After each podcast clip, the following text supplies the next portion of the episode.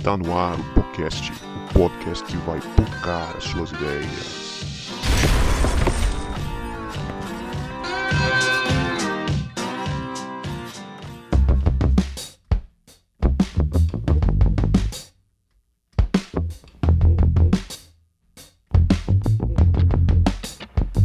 Para você que achava que a gente não voltava, a gente voltou. E este é o podcast, o podcast que vai pocar as suas ideias. Meu nome é Guto e tamo aí, mais uma vez, de novo again. Salve galera, eu sou o Vini. E é isso aí, hoje o assunto é sério, então a gente já vai começar na seriedade aqui. E aí, galera, aqui é João Marcos e estou ansioso para conversar sobre o assunto e aprender um pouco de algo que é novidade para mim. Falando em ansiedade, João, conheço um psicólogo bom para te ajudar aí com ansiedade. pois é, galera, a gente está aqui hoje, já passou o setembro amarelo, mas a gente está aqui para falar um pouco sobre saúde mental um tema que talvez você nunca tenha ouvido falar ou tenha curiosidade ou já tenha se deparado com alguém que tem esse problema, a gente vai falar sobre automutilação e transtornos de alimentação com o nosso psicólogo Vinícius Maia. O João pode falar também de você como terapeuta familiar? Não, cara, eu só sou formado, mas terapeuta ainda não. Então tá. Então com o nosso psicólogo... Só mesmo nosso psicólogo de estimação aqui, nosso psicólogo favorito, Vinícius Maia, que comenta futebol e também é, tretas políticas no Instagram. Pode se defender. Mas eu tô fugindo de treta política. Né? O futebol ainda tem alguns aí que não entendem meu posicionamento futebolístico entendeu? Defendi o Romário esses dias, o pessoal achou que eu tava falando do senador. Falei, calma, gente, não é do senador, é do jogador. Você vê como o Brasil, o Brasil tá complexo, né? Você fala de futebol, as pessoas acham que tá falando de política, né? O Brasil não é para amadores mesmo, cara. Bons tempos aquele, né? Que se não se discutia política, futebol e o que? Religião, né? Hoje em dia é. tá, tá, tudo emaranhado. Discute é tudo. Hoje em dia discute tudo. Também, pô, você vê, ó, tem jogador na política, tem político no futebol, tem pastor na política, tem político na igreja. Tem como agora não, não, discutir, cara? É, é tá isso, né? complicado, né? Tá complicado. Não corta isso não, Guto. Pode deixar. Vamos falar então de saúde mental, que tá mais fácil do que entender o contexto político, futebolístico e religioso brasileiro, né? É verdade. Mas... A Sofia chegou aí, chamou o Guto. É, Falou, papai! É, é, mas, galera, é, antes da gente ir para o assunto, eu já quero te convidar para você dar uma curtida no nosso Instagram e seguir a gente na sua plataforma de podcast favorita. E é isso aí. Bora lá para nossa conversa sobre saúde mental.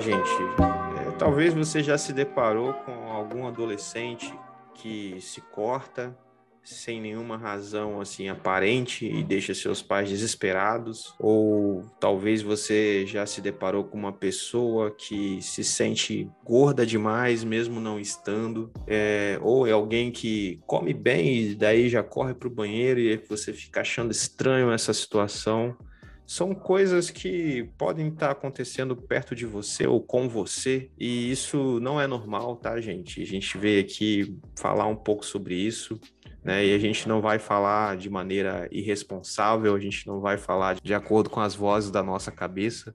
Vinícius está aqui com a gente, Vinícius é psicólogo formado que tem clinicado aí, atendido muita gente. E a gente vai fazer umas perguntas para ele, eu e João Marcos, a gente vai trazer alguns causos aqui de pessoas que a gente já acompanhou e já viu. E talvez seja uma parada que você também queira conversar com alguém ou precise conversar com alguém. E esse episódio sirva para iniciar essa conversa ou para você mandar para alguém que passa por isso. Ô Vini, é real essa, essas situações aqui que eu trouxe? Acontecem mesmo? Gente que, que se corta, gente que faz machucados em si mesmo, ou que para de comer por alguma razão, ou que come e vai para o banheiro e bota para fora? Cara, isso acontece todo dia, né? E se você fizer um pouquinho de esforço, você realmente acaba percebendo à sua volta situações é, nesse sentido, né? Pouquinho de esforço, a gente consegue ver pessoas que têm marcas no braço, por exemplo, de cortes, né, no pulso, no antebraço. Mas tem pessoas que às vezes cortam a perna, regiões do corpo onde não dá para ver muito, né, onde dá para esconder. Os adolescentes mesmo fazem alguns cortes em algumas regiões do corpo que eles, de alguma forma, vão conseguir esconder da mãe, do pai, enfim, da família, né? Mas assim, com um pouquinho de esforço, se a gente parar um pouquinho com a nossa correria e observar a nossa volta, a gente observa o quanto de gente que está doente aí do nosso lado e muitos aí com essa preocupação aí que a gente vai falar hoje, né, de se cortar, de também ter algum problema aí com, com autoestima, né, em relação a peso, sobrepeso, enfim, realmente é que extrapolou os limites aí atualmente. Deixa eu perguntar, cara, isso é frescura? Isso é o quê? É, é, no caso do cutting, né? Vamos por, por parte aí. Cutting é, é, um, é o nome que eu já ouvi falar da pessoa que, que se corta. É, isso é frescura? Isso é o quê? É tentativa de suicídio? Por que, que a pessoa faz isso? Vamos lá. É, vou tentar responder de acordo com as experiências que eu tenho é, tido no consultório e algumas que eu já tive na igreja também, né? Vou tentar responder com essas experiências, porque eu acho que a gente consegue até dar respostas mais compreensíveis do que se a gente for tentar ser muito técnico, né? O que, que eu tenho percebido com as pessoas que eu tenho atendido? Primeiro de tudo, a sua pergunta foi muito boa quando você falou, perguntou assim, ó, é frescura? Por muito tempo, a gente respondia problemas quando eu digo a gente, eu, eu digo uma parcela da igreja, né? A gente respondia problemas de ordem emocional assim, é frescura, é falta de um trabalho, de uma enxada. Em outro tempo respondeu-se como possessão demoníaca, por exemplo, o agir do, do capiroto, né? E a gente primeiro precisa desmistificar isso, romper essa barreira do preconceito, porque preconceito faz com que a gente não trate as pessoas que precisam de tratamento. Então, realmente não é uma frescura. Como que as pessoas chegam para mim, principalmente adolescentes, né, que têm praticado isso? Normalmente são adolescentes que estão em crise, crise de identidade, crise de sexualidade, por exemplo, de aceitação, de autoestima, e gera-se também crises familiares, às vezes os pais que estão em crises, né? Uma série de fatores aí. E esses adolescentes têm um sofrimento muito grande e este sofrimento faz com que eles em algum momento desejem a morte. E muitas vezes a automutilação, ela surge como uma tentativa de alívio desses sofrimentos, desses conflitos internos que as crianças e, os adolescentes estão é, sofrendo. A automutilação, se você fizer uma pesquisa rápida, você vai ver que ela é mais presente em adolescentes e crianças do que em adultos. Porque, infelizmente, os adultos eles são mais agressivos. Então, via de regra, é, quando eles tentam fazer isso, eles conseguem é, causar um dano maior no seu corpo, na sua vida, né? E, e alguns até chegam a consumar um ato que a gente está tentando combater, que é o ato de suicídio, né? Mas, via de regra, os que eu tenho recebido têm tido esses conflitos. Conflitos emocionais, autoestima, aceitação, por exemplo, criança e adolescente que é, sofreu rejeição parental, a criança adolescente com dúvidas quanto à sexualidade, quanto à identidade, quanto àquela ideia de, de aceitação nos grupos de iguais, no, nos grupos de pares, não consegue ser inserida num grupo que ela deseja, ela se sente frustrada, rejeitada, e aí acaba é, lançando mão da automutilação. É, eu acho que é muito louco isso, né? Como que não é frescura, né?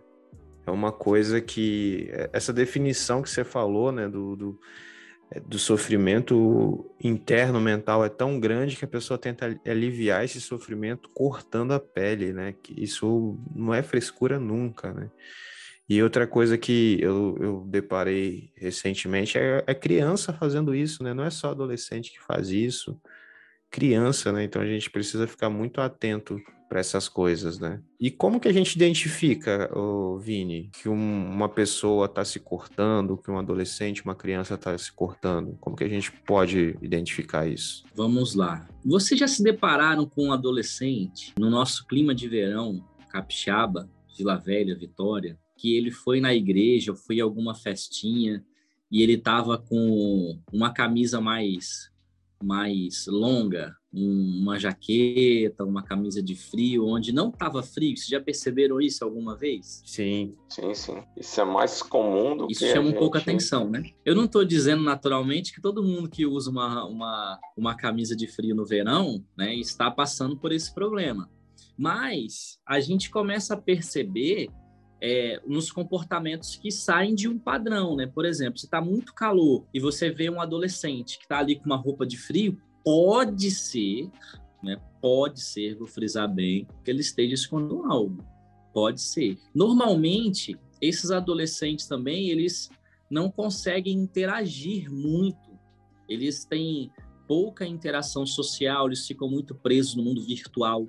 Quando você acessa as redes sociais dele, você, deles, você percebe que é uma verdadeira incógnita, né? Você vê que tem muito, muito desenho e muitas vezes, quando você pega a paleta do, das redes sociais, você vê que é uma paleta bem sem cor.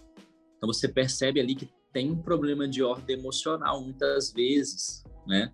Via de regra, via de regra, esse, esses são alguns comportamentos, né? Naturalmente que a gente observando um pouco, a gente vê que às vezes tem pequenos arranhões, por exemplo, né? não são cortes profundos. E esses pequenos arranhões também evidenciam a automutilação, né? Às vezes a criança ela está se arranhando com a unha, por exemplo, ou então ela está se arranhando com, com uma ponta de um lápis, com uma ponta de uma lapiseira, que não é suficiente para é, dar um, um corte profundo, mas já é o início de uma automutilação. Né? Então a gente vai percebendo assim nesses sinais, nesses sinais, né? A criança que fica muito em isolamento, quando você percebe as paletas de cores dessa criança e desse adolescente, você vê que não tem muito colorido, é, atitudes como essa de às vezes está muito calor e você vê que a criança está toda encapotada, está toda fechadinha. Quando sai, porque muitas vezes ela não vai sair. Essas são algumas atitudes que a gente precisa ligar o sinal de alerta e observar mais. Pode ser que tenha uma criança com esse perfil ela não tenha nada, pode ser? Pode, ok. Mas a gente precisa observar. E o que, que, a gente pode fazer, cara, quando a gente encontra uma criança, um adolescente que se corta? Que atitudes a gente pode tomar, né, como um adulto que não é talvez o responsável por essa criança, ou, ou para um pai ou para um parente desesperado que está ouvindo isso aqui, o que, que ele, ele pode fazer para ajudar essa criança, esse adolescente? Bom, primeira coisa é a gente não tratar isso como algo natural e nem como uma frescura, quando a gente falou no, no início, né? A segunda coisa é buscar se colocar no lugar dessa criança e desse adolescente, né? De qual forma? Procurar perceber a dor dela. Inclusive, quando a gente faz isso, a gente já vai conseguir jogar para fora essa ideia do, da frescura, né? Então é procurar também fazer com que ela perceba que a gente está acolhendo o sofrimento dela. Vamos supor que a gente não é um adulto da família. A gente precisa acolher esse sofrimento. E muitas vezes a gente vai acolher ouvindo. A gente vai acolher, por exemplo, reforçando para essa criança quem ela é. A gente pode acolher, no caso de pais né, e adultos da família, acolher o quanto essa criança é importante para esse adulto você ter ideia, é, a gente tem adolescentes aí que têm 13, 14 anos e que não ouvem mais dos pais que os pais é, amam, por exemplo. A gente tem criança e adolescente que não ouve mais assim, filho, papai te ama, filho, mamãe te ama, é, vovó te ama. Então, é preciso acolher com amor. E depois procurar um profissional, naturalmente, né? Ah, Vini, eu posso procurar o pastor para fazer um acompanhamento? Eu acho até que pode. Se o pastor tiver pouco de sobriedade, ele vai acompanhar naquilo que ele pode, no aconselhamento, e também vai acolher esse adolescente, essa criança, e ele percebendo que é um caso de uma ajuda profissional, ele vai encaminhar para um profissional. Então, é, isso é um sintoma de que algo não vai bem na, na, na formação dessa criança, né? na, na relação familiar dela, né? desse adolescente. Uma vez eu ouvi uma frase que eu achei muito é, legal, assim, que criança não tem problema, criança tem pais, né? Tem pai, tem mãe. Então, se esse pai, se essa mãe não estão funcionando bem nessa função, né, de, de prover, de cuidar, de, de amar, talvez seja um, um, sintoma, né? Que geralmente, no tempo que eu fui pastor de adolescentes, é, os pais procuravam desesperados como que se eu tivesse que dar um, uma solução para o problema, né? Mas na verdade transferindo, né? É, na verdade, eles eram parte do problema, né? E como é que a gente faz para falar isso? Ó, o problema é você, tem, né? Tem que ter jogo de cintura para é. fazer isso aí. Eu peguei um caso uma vez que foi o seguinte: um adolescente ou uma adolescente, não estou falando que é menino ou menina, estava com sintomas de depressão e estava se automutilando. E aí este ou esta adolescente, quando eu fui fazer a anamnese, a história pregressa dela, a história de vida, quando eu sentei com a mãe, enfim. Percebi logo na primeira sessão, né, que existia um desarranjo familiar ali. Era um adolescente ou uma adolescente que morava com os pais. Os pais não eram divorciados, mas a referência que ela tinha era muito ruim, que ela, a criança, né, era muito ruim, porque o pai não tratava bem a mãe e a mãe era quem fazia, entre aspas, o papel chato, né? o papel de, da, das cobranças, enfim. Então tinha uma série de conflitos ali e o pai dizia que era frescura, né? E a mãe já estava em desespero porque havia muitos conflitos. Então essa criança, a gente ficou junto aí quase um ano e a gente conseguiu virar alguns jogos, né? Do perfil dela e aí era um trabalho assim que eu, que eu precisava trabalhar com ela, a criança, e também com a mãe e o pai eu nunca nunca vi. Pra você ter ideia, ele nunca foi no consultório para para me conhecer, por exemplo. Sintomático, a né? negligência, uhum, né? Para você perceber. E hoje eu acompanho assim pelas redes sociais, no WhatsApp, né?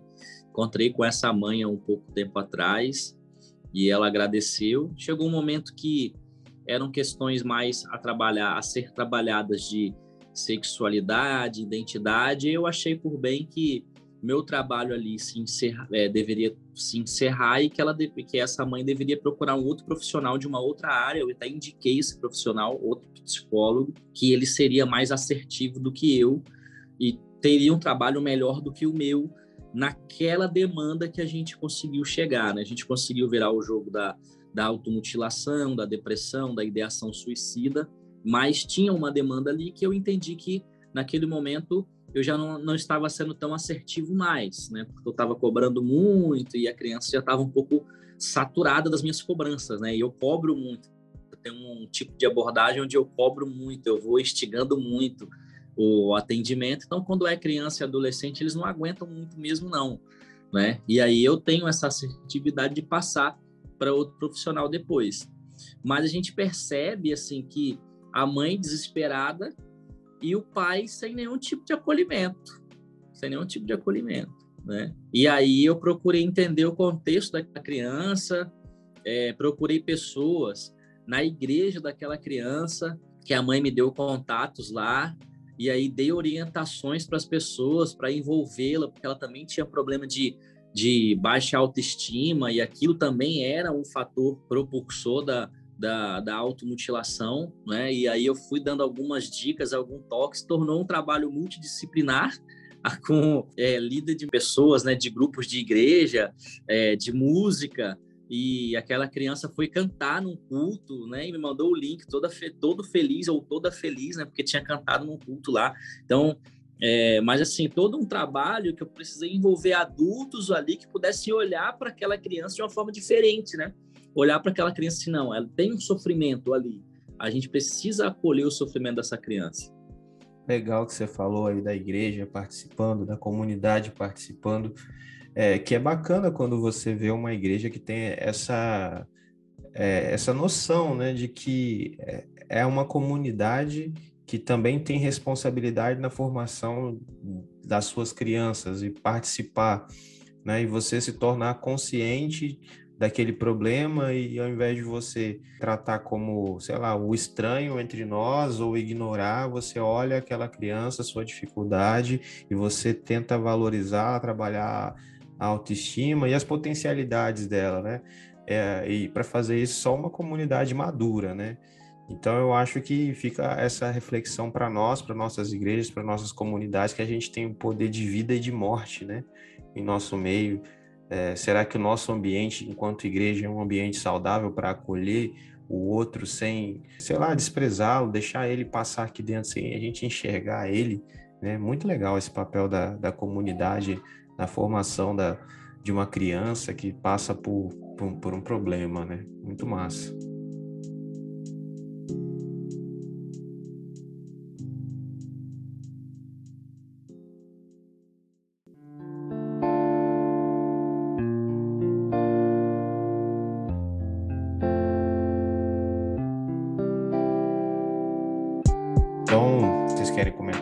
Coisa dentro desse, dessa última fala aí, comunidade e tal, no processo? Cara, para não ficar tão no mudo, né? Que hoje eu estou ouvindo bastante aí o Dr. Vim, até aprendendo aí para quem sabe me tornar um terapeuta, né? Já que eu tenho formação na área, eu tenho que aprender com o cara assim. Cara, eu acho muito legal essa essa sacada desse desse processo, né? De envolver outras partes no tratamento. Até mesmo porque, né, é, como a gente viu na nossa conversa aqui, eu também aprendi isso, que a família ela é bastante responsável, né, pela saúde mental dos seus integrantes. Então, muitas vezes os problemas que acontecem no indivíduo, quando a gente vai fazer, né, usar as ferramentas de busca, assim, e descobrir o que está acontecendo, a gente percebe as problemáticas dentro da própria família. E aí, o papel da igreja entra na questão da gente muitas vezes suprir uma carência dentro da própria família ou complementar. A melhor forma é quando a gente complementa, né? Porque o contato do adolescente, da criança com a igreja, ela é uma, duas vezes na semana no máximo. Né? E às vezes o tio, a, a tia, né, que está ali liderando a juventude, ele tem a intervenção é muito limitada. Então, mas é, é muito legal ver isso aí que o Vinícius falou, né? A igreja se envolvendo no tratamento para ajudar. E realmente, muitas vezes a gente, muitas vezes não, a gente tem que estar tá de olho. A gente tem que perceber, né? A gente tem algumas situações, por exemplo, eu conheci algumas, algumas crianças que ele, eles têm, não têm esse problema de se cortar, de, mas eles têm outras coisas que eles fazem que não são legais. Eu não vou dizer aqui não como a comunidade é pequena, se o pessoal ouvir fica fácil de identificar. Mas quando eu fui ouvir a história deles, cara, eu entendi a situação do pai, a situação da mãe, né? Então, às vezes a gente compreende, a gente precisa conhecer um pouquinho da história e a gente começa a atuar, beleza. Então, o que, que eu posso fazer para ajudar? Né? Incentivar a pessoa a estar tá colocando o seu talento, né? expondo o seu talento. A gente, como igreja, né? começar a trabalhar o desenvolvimento espiritual, que às vezes a gente acha que a criança, porque o adolescente que está ali participando, das reuniões acha que é suficiente, né? Que, mas às vezes a gente não interage com essa pessoa. A gente não sabe se ela está aprendendo, se ela tem alguma dúvida, se ela está se desenvolvendo. E como é que a gente pode fazer isso? Né? De forma prática, é conversando, né? é, é colocando ela para fazer alguma coisa, colocando ela para expor o talento, aquilo que ela está aprendendo ali.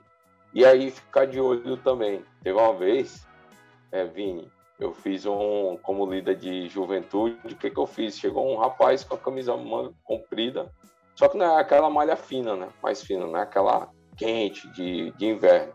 Mas querendo andar muito quente para andar de manga comprida, eu cheguei lá para ele, aí, mostra logo os braços aí, você tá se cortando. Fui bem direto. Não contei conversa.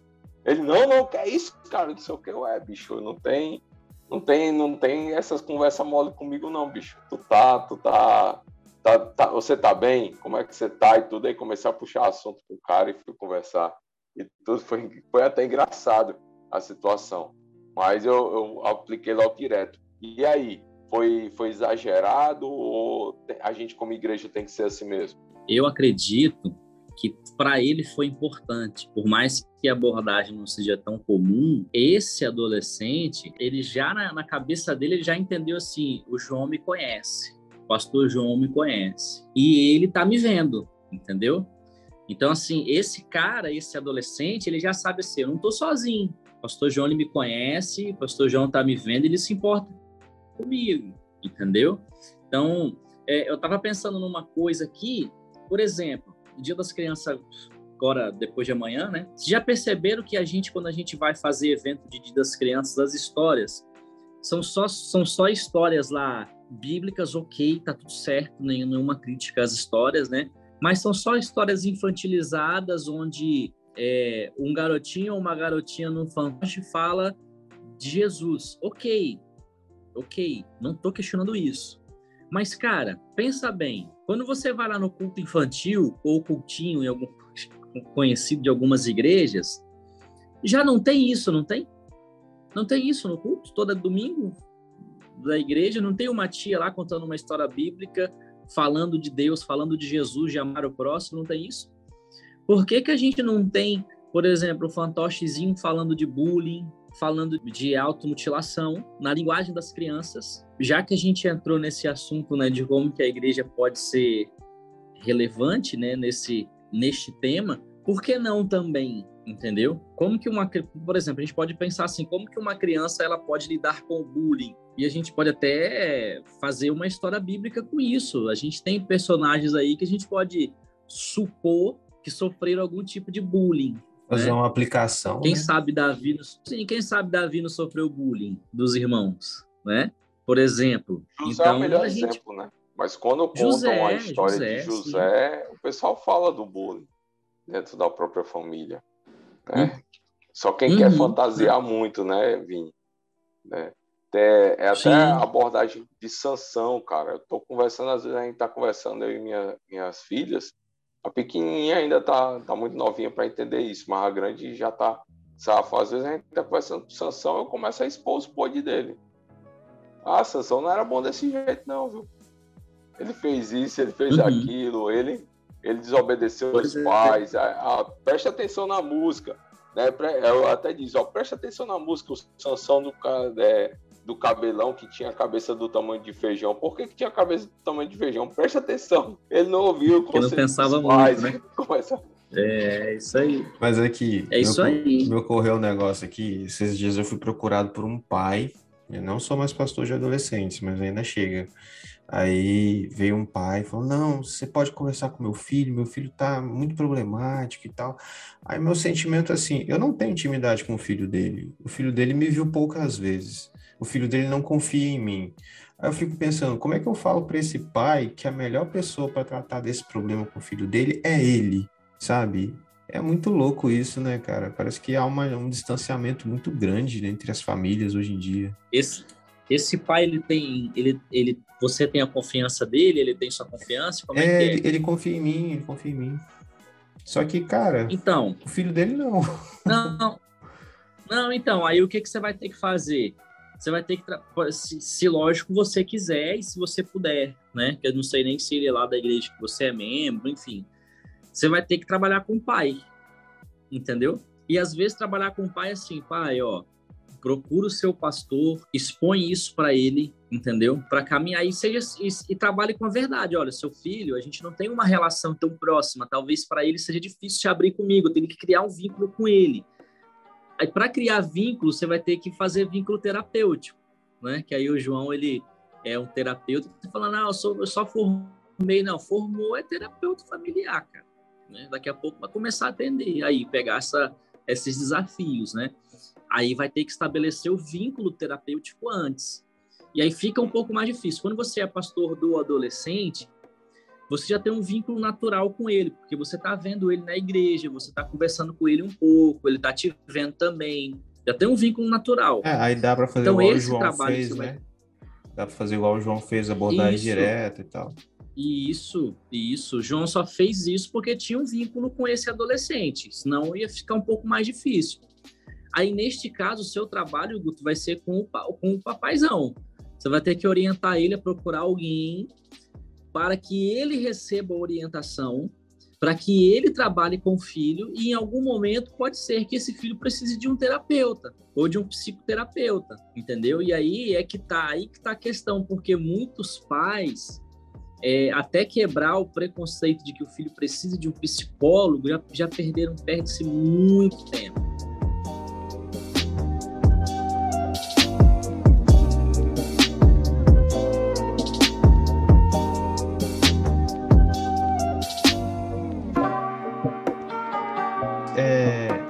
Queria já introduzir outro assunto que a gente falou lá na introdução, que são os, os transtornos alimentares, né?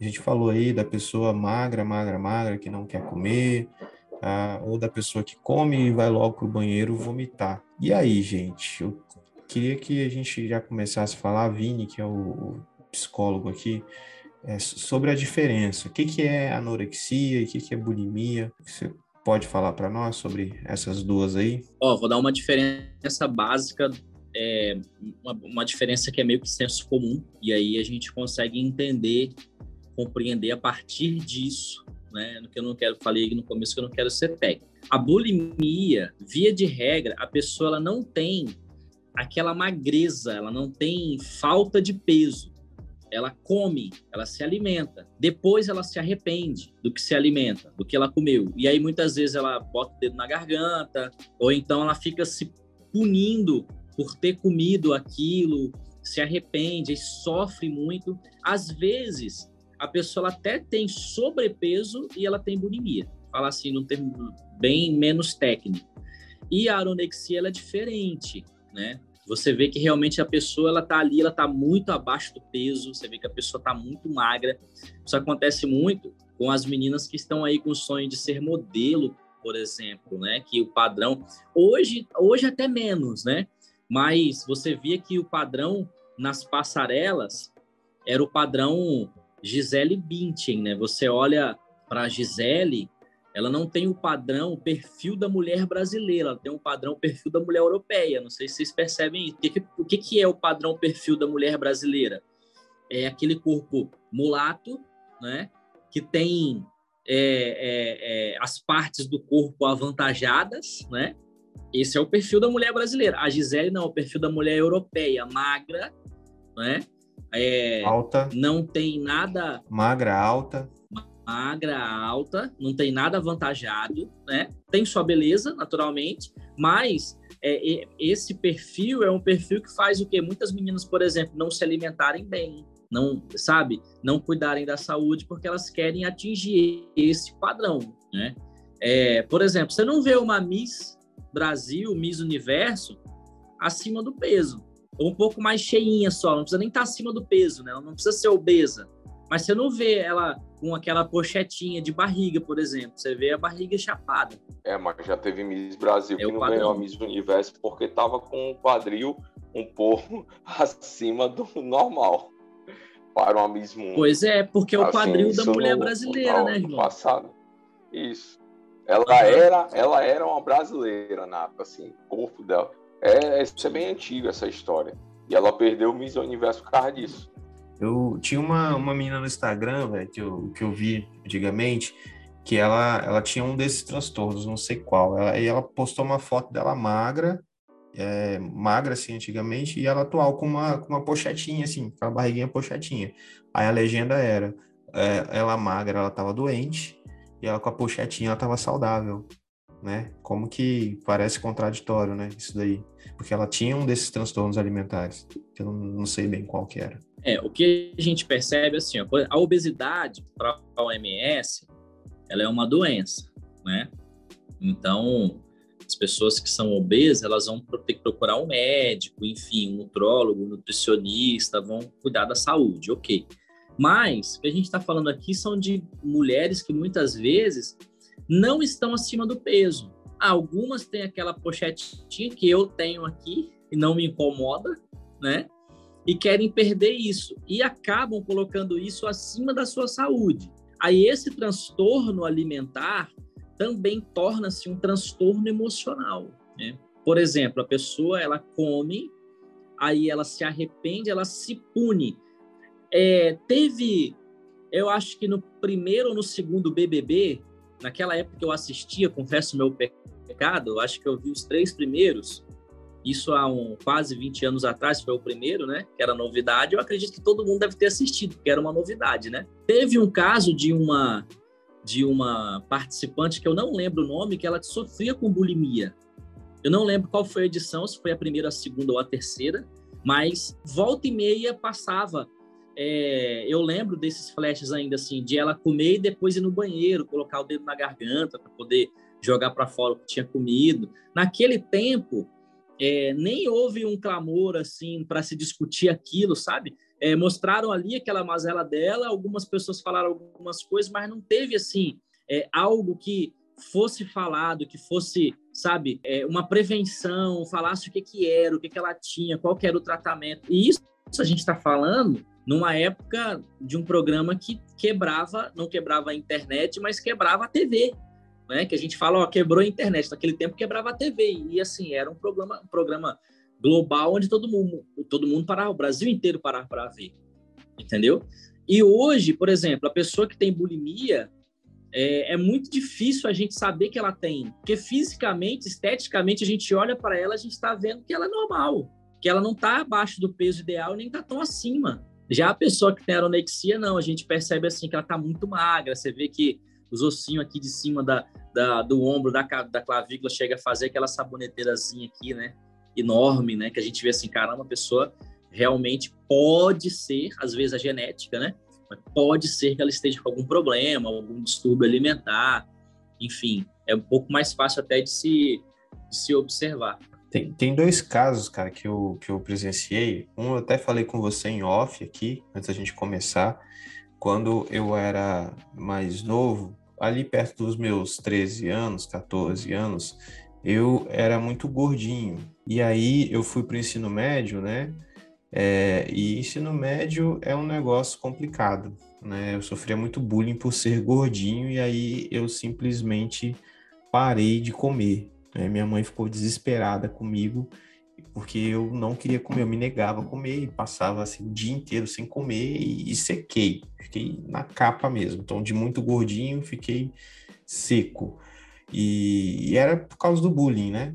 E teve um outro caso de uma pessoa, né, na época que eu era pastor de, de juventude, que a menina, cara, a menina bonita, é, tinha ah, esse problema, né? Ela comia e depois ia pro banheiro. Aí eu fui percebendo e tal, aí fui conversando com ela e ela veio e abriu e, enfim, conversamos com a família e, e foi legal que deu para ajudar ela. Então esses dois casos aí a gente vê, né, que são coisas que são presentes. Eu mesmo já passei por isso. Como é que a gente faz para ajudar, né, uma pessoa que passa por isso? E depois, se você já quiser falar da importância, né, da igreja no, no cuidado é, desses transtornos e das pessoas que têm esses transtornos também, fique à vontade. Tá bom. É, é, a, a, ideia de, da ajuda, a gente começa sempre com a mesma ideia da, que eu dei no início, isso serve para muita coisa, que é a base para a gente observar o sofrimento das pessoas e acolher o sofrimento dela. Então, por exemplo, a gente vê um adolescente que não está se alimentando, né? Você até contou seu caso, poxa, eu era zoado, ou seja, eu sofria bullying, e aí a primeira coisa que eu fiz foi parar de comer para perder peso, né? Porque você encontrou uma solução rápida, não foi uma solução saudável, porque uma solução saudável seria buscar uma orientação de um nutricionista, de um profissional, enfim, para ter uma, uma dieta saudável e perder peso com saúde, né? Mas o adolescente no desespero ele faz isso. Então a gente primeiro precisa acolher isso, perceber assim, porque ó, todo comportamento ele tem uma origem. Todo comportamento tem uma, uma origem, tem uma resposta. Então, a gente percebe assim, por que esse, esse menino ou essa menina não está comendo? Alguma coisa tem. Então, os que sofrem bullying, eles vão ter esse comportamento. E aí a gente precisa acolher. E como que a gente acolhe? isso aqui é fundamental para muita coisa. É você reforçar na criança, no adolescente, a identidade dele, a identidade dela, quem ela é. Porque nessa idade, como eu disse, é, o adolescente ele quer ser inserido nos seus grupos de pares, nos seus grupos de iguais. Então, quando esse grupo de igual diz que eu não sou igual, que eu não posso entrar aqui porque eu sou gordinho, ou porque eu sou magro demais, ou porque eu sou cabeça chata, como era no meu caso, que, que a galera zoava, eu fico mal, entende? Então, tem uma resposta desse comportamento. Então, a primeira coisa é a gente encontrar a origem dessa resposta e reforçar quem é esse adolescente, reforçar para ele quem ele é, reforçar para ele que ele é bonito, que é, a estética ela tem um padrão de moda, mas esse padrão não é o correto, que cada um tem a sua beleza, reforçar para ele também que ele pode se cuidar esteticamente de uma forma saudável para poder é, investir na sua estética. Eu trabalho com isso no consultório, inclusive. Por exemplo, eu pego é, jovens que chegam para mim com problemas de baixa autoestima e eu vou trabalhar com eles com o tempo, depois de abordar algumas coisas, a ideia deles olharem no espelho e perceberem assim, o que, que eu posso fazer para cuidar de mim, entendeu? Será que é que qual é o investimento no meu visual que eu não vou perder a minha identidade, não vou deixar de ser, eu não trabalho com extremo, mas que eu fazendo eu cuido de mim, entendeu? E às vezes, mano, é, chegar para um adolescente assim e falar, cara, se você se você tomar um banho, passar um perfume é, e colocar uma roupa que você gosta, sabe? E chegar no local mano, você tá ali e você vai ser visto como você, como, como quem você é, essa. Você não precisa trabalhar com extremos. Então a ideia é esse acolhimento e mostrar para ele quem ele é. A segunda coisa é sempre buscar a ajuda de um profissional.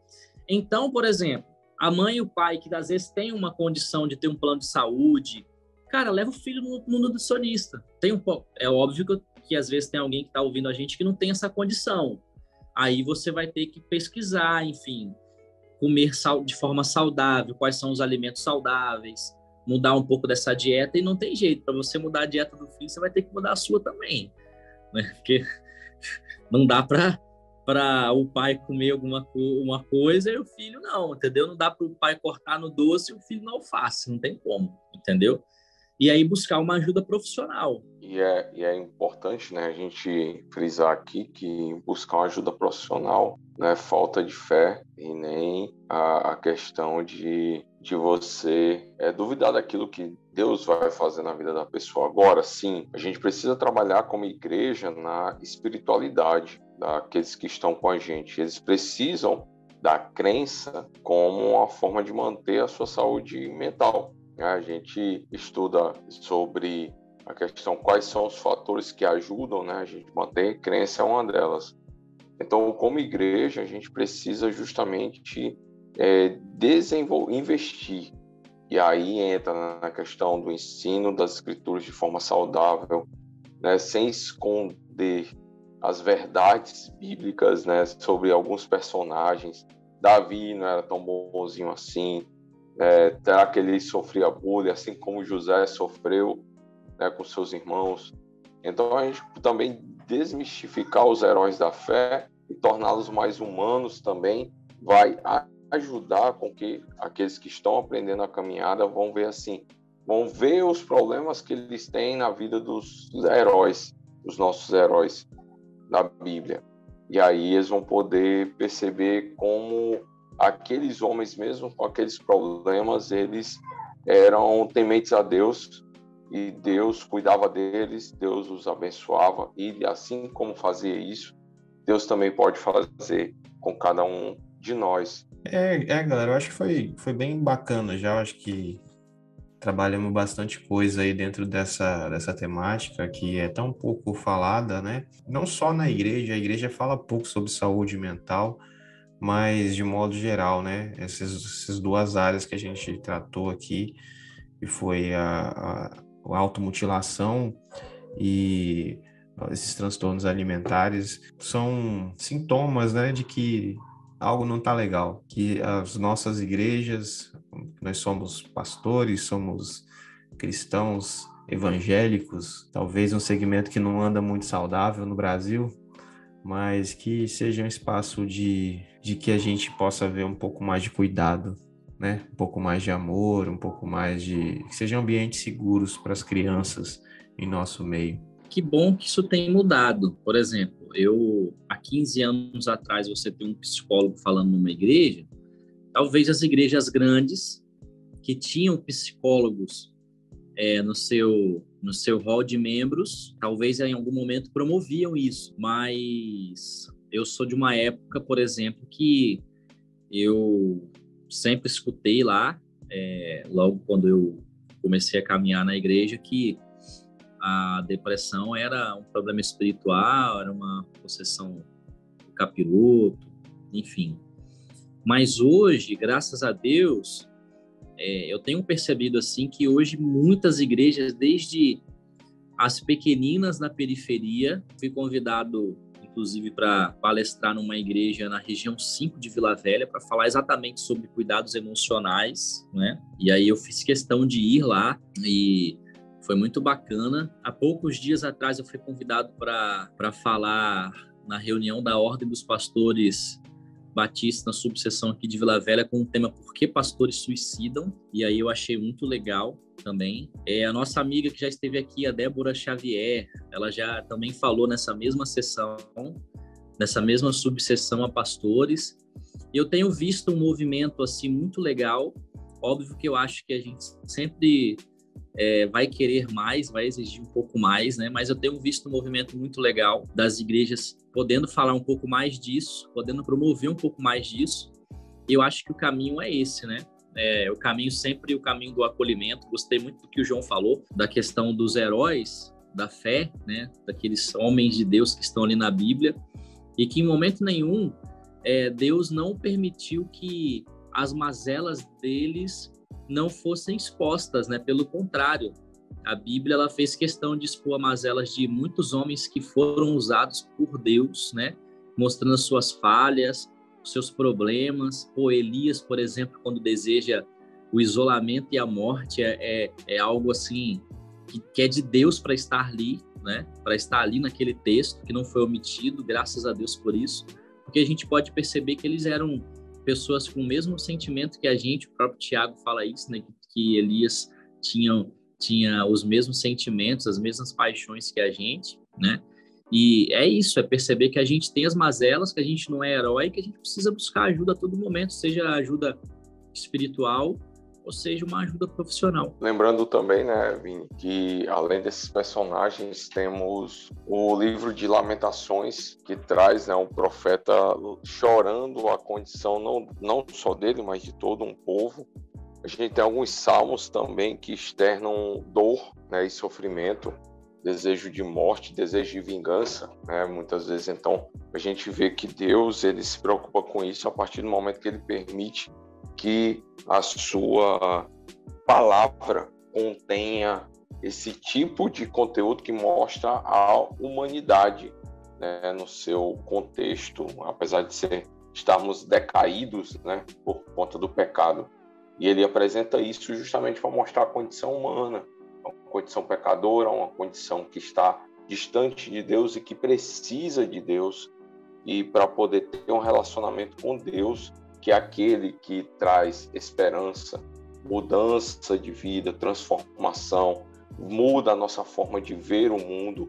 Para poder a gente ter comunhão com esse Deus, a gente precisa do quê? A gente precisa reconhecer que nós precisamos de Deus, que nós somos pecadores, nos arrepender dos nossos pecados, confessar os nossos pecados, nos arrepender dos nossos pecados entregar nossa vida a Jesus. Porque aí sim o Espírito Santo de Deus vem habitar no nosso coração e quando ele habita no nosso coração, ele começa a fazer a transformação que Deus quer, para que a gente venha melhorar. E a gente venha melhorar também nessas crises. Que a gente venha a, mesmo fazendo terapia, não pare. Né? Se você já faz, não pare. Se você não faz e precisa, busque, mas entregue a vida a Jesus.